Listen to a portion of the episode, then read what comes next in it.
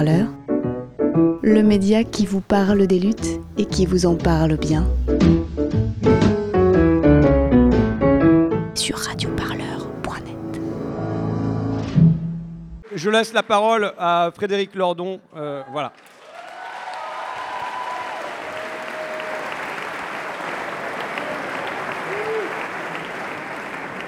Bon, je crois que vous avez compris maintenant que nous ne sommes pas là pour procéder à quelques reconstitutions de Ligue dissoute. On n'est pas là pour rejouer à nuit debout. Euh, Marx nous avertit de longue date sur ce qu'il y avait lieu de penser des secondes fois. Nous sommes là pour autre chose.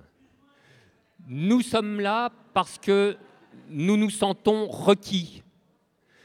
Nous nous sentons requis par un moment important, décisif peut-être.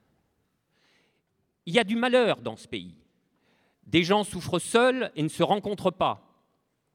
Certains choisissent même d'en finir et qui appartiennent désormais à des classes sociales qu'on n'aurait jamais imaginées. À un moment, il faudra mettre en ordre le vocabulaire. Quand des politiques publiques, continuellement poursuivies depuis 30 ans, conduisent ainsi directement des gens à s'abîmer ou à se supprimer, comment faut-il les qualifier? Je retiens de justesse quelques mots qui me viennent à l'esprit, mais au minimum, ce sont des politiques qui sont passibles de procès public.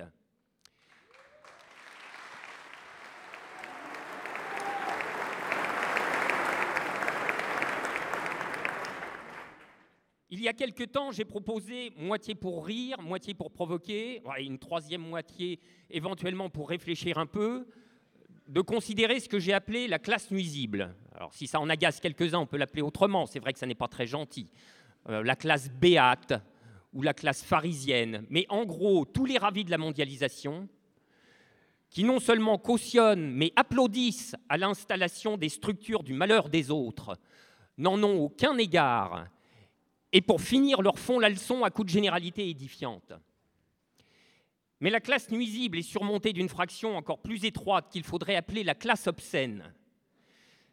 Si vous croyez que j'exagère, écoutez, tendez l'oreille.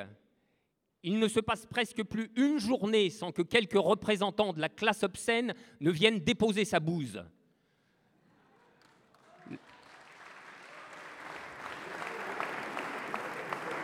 La classe obscène, c'est ce député macronien, entrepreneur enrichi, qui vient expliquer que ça suffit, cette obsession pour, le pouvoir d'achat, parce qu'il y a quand même d'autres choses dans la vie.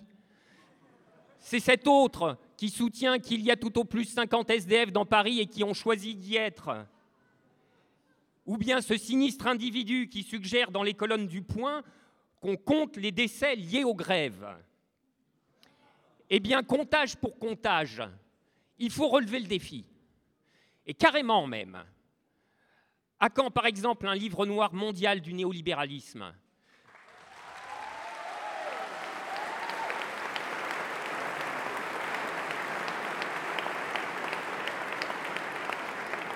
Livre noir de l'ajustement structurel au Sud, de la mise au travail des enfants en Afrique, du massacre de la Grèce, des décès climatiques et des suicidés bien de chez nous. La classe obscène veut compter, c'est parfait, on va compter avec elle.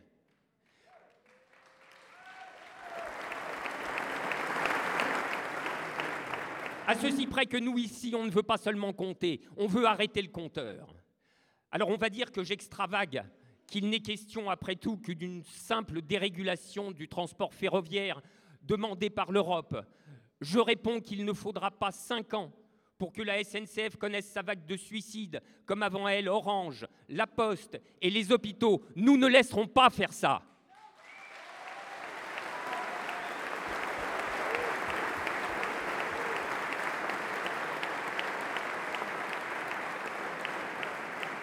La vérité, c'est que partout où il passe depuis 30 ans, les fanatiques qui se présentent comme des modernisateurs, des pragmatiques et des bâtisseurs sèment l'inefficacité, l'absurdité managériale et la démolition, car voilà la vérité, ce sont des bousilleurs, ce sont des démolisseurs.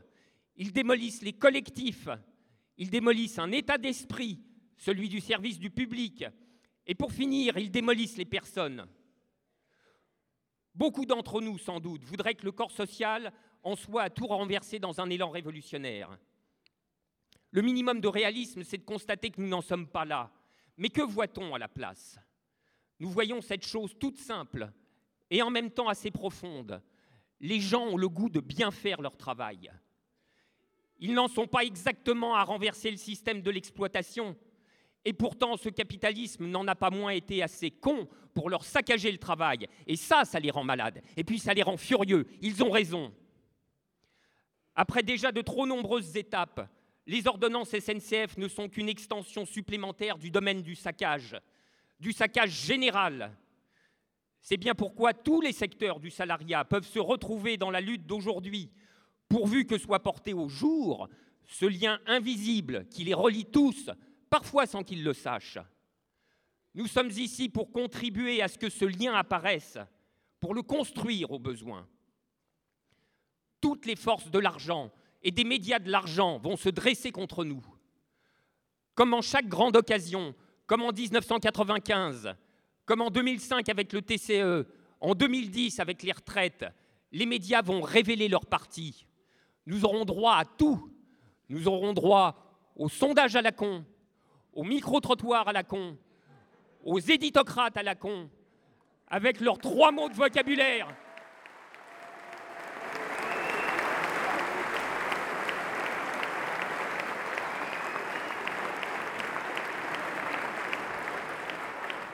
Avec leurs trois mots de vocabulaire.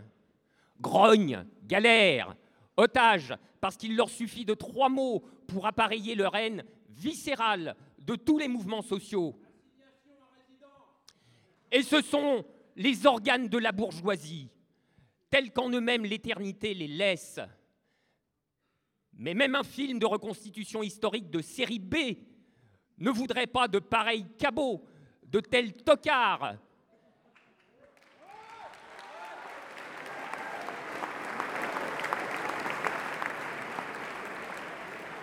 Ils sont too much, ils sont épais, ils sont ridicules, et finiraient par faire passer le scénariste pour un débile.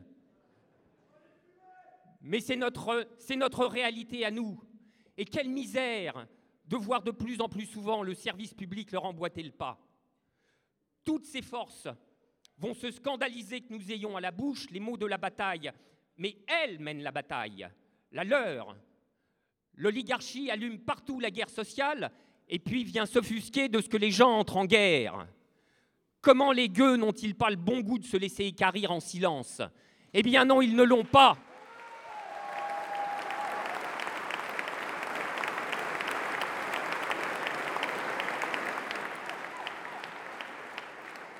Et ils ne se laisseront pas faire. Nous ne laisserons pas faire ça, et à la place, nous ferons autre chose. Nous savons que nos moyens sont limités, mais peut-être avons-nous celui de la catalyse. Une vapeur plane sur tout le pays, une vapeur de souffrance, mais aussi de colère et peut-être même de scandale social. Une vapeur de désir également, le désir de se rassembler pour constituer une force et mettre un terme à cette agression sans fin. Si Macron s'imagine qu'avec les ordonnances SNCF, il ne s'est mis qu'un conflit de cheminots sur le dos, il se trompe, et de beaucoup. Car pas de bol pour lui. Une chimie du malheur général est en train de s'opérer. Les gens étaient malheureux tant qu'ils étaient seuls, ils découvrent qu'ils ne le sont pas.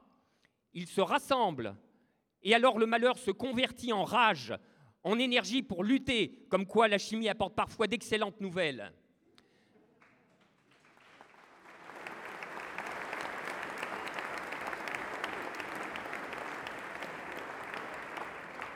Quant à Macron, c'est le fou du labo 4, le chimiste malgré lui. Si le macronisme a une seule vertu, c'est de rendre de plus en plus visible à tous la cohérence d'une offensive généralisée. Il faut porter cette évidence au dernier degré de clarté dans les têtes.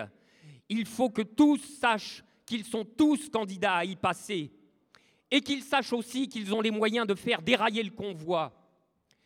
Il faut que toutes les personnes qui constituent la masse deviennent pleinement conscientes de ce qui les attend, car c'est la même chose qui les attend toutes. Et c'est à cette condition que la masse proprement devient masse. Alors, la masse, tout naturellement, trouve le moyen de son autodéfense. C'est le mouvement de masse. On nous demande ce que nous voulons. Voici la réponse. Nous voulons le mouvement de masse. Si l'offensive est générale, nous voulons le débordement général.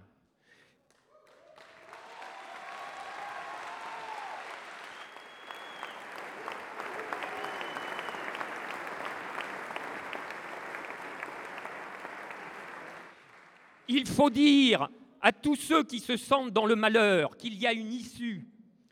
Ne restez pas seuls, rassemblez-vous, luttez, luttons, c'est le moment.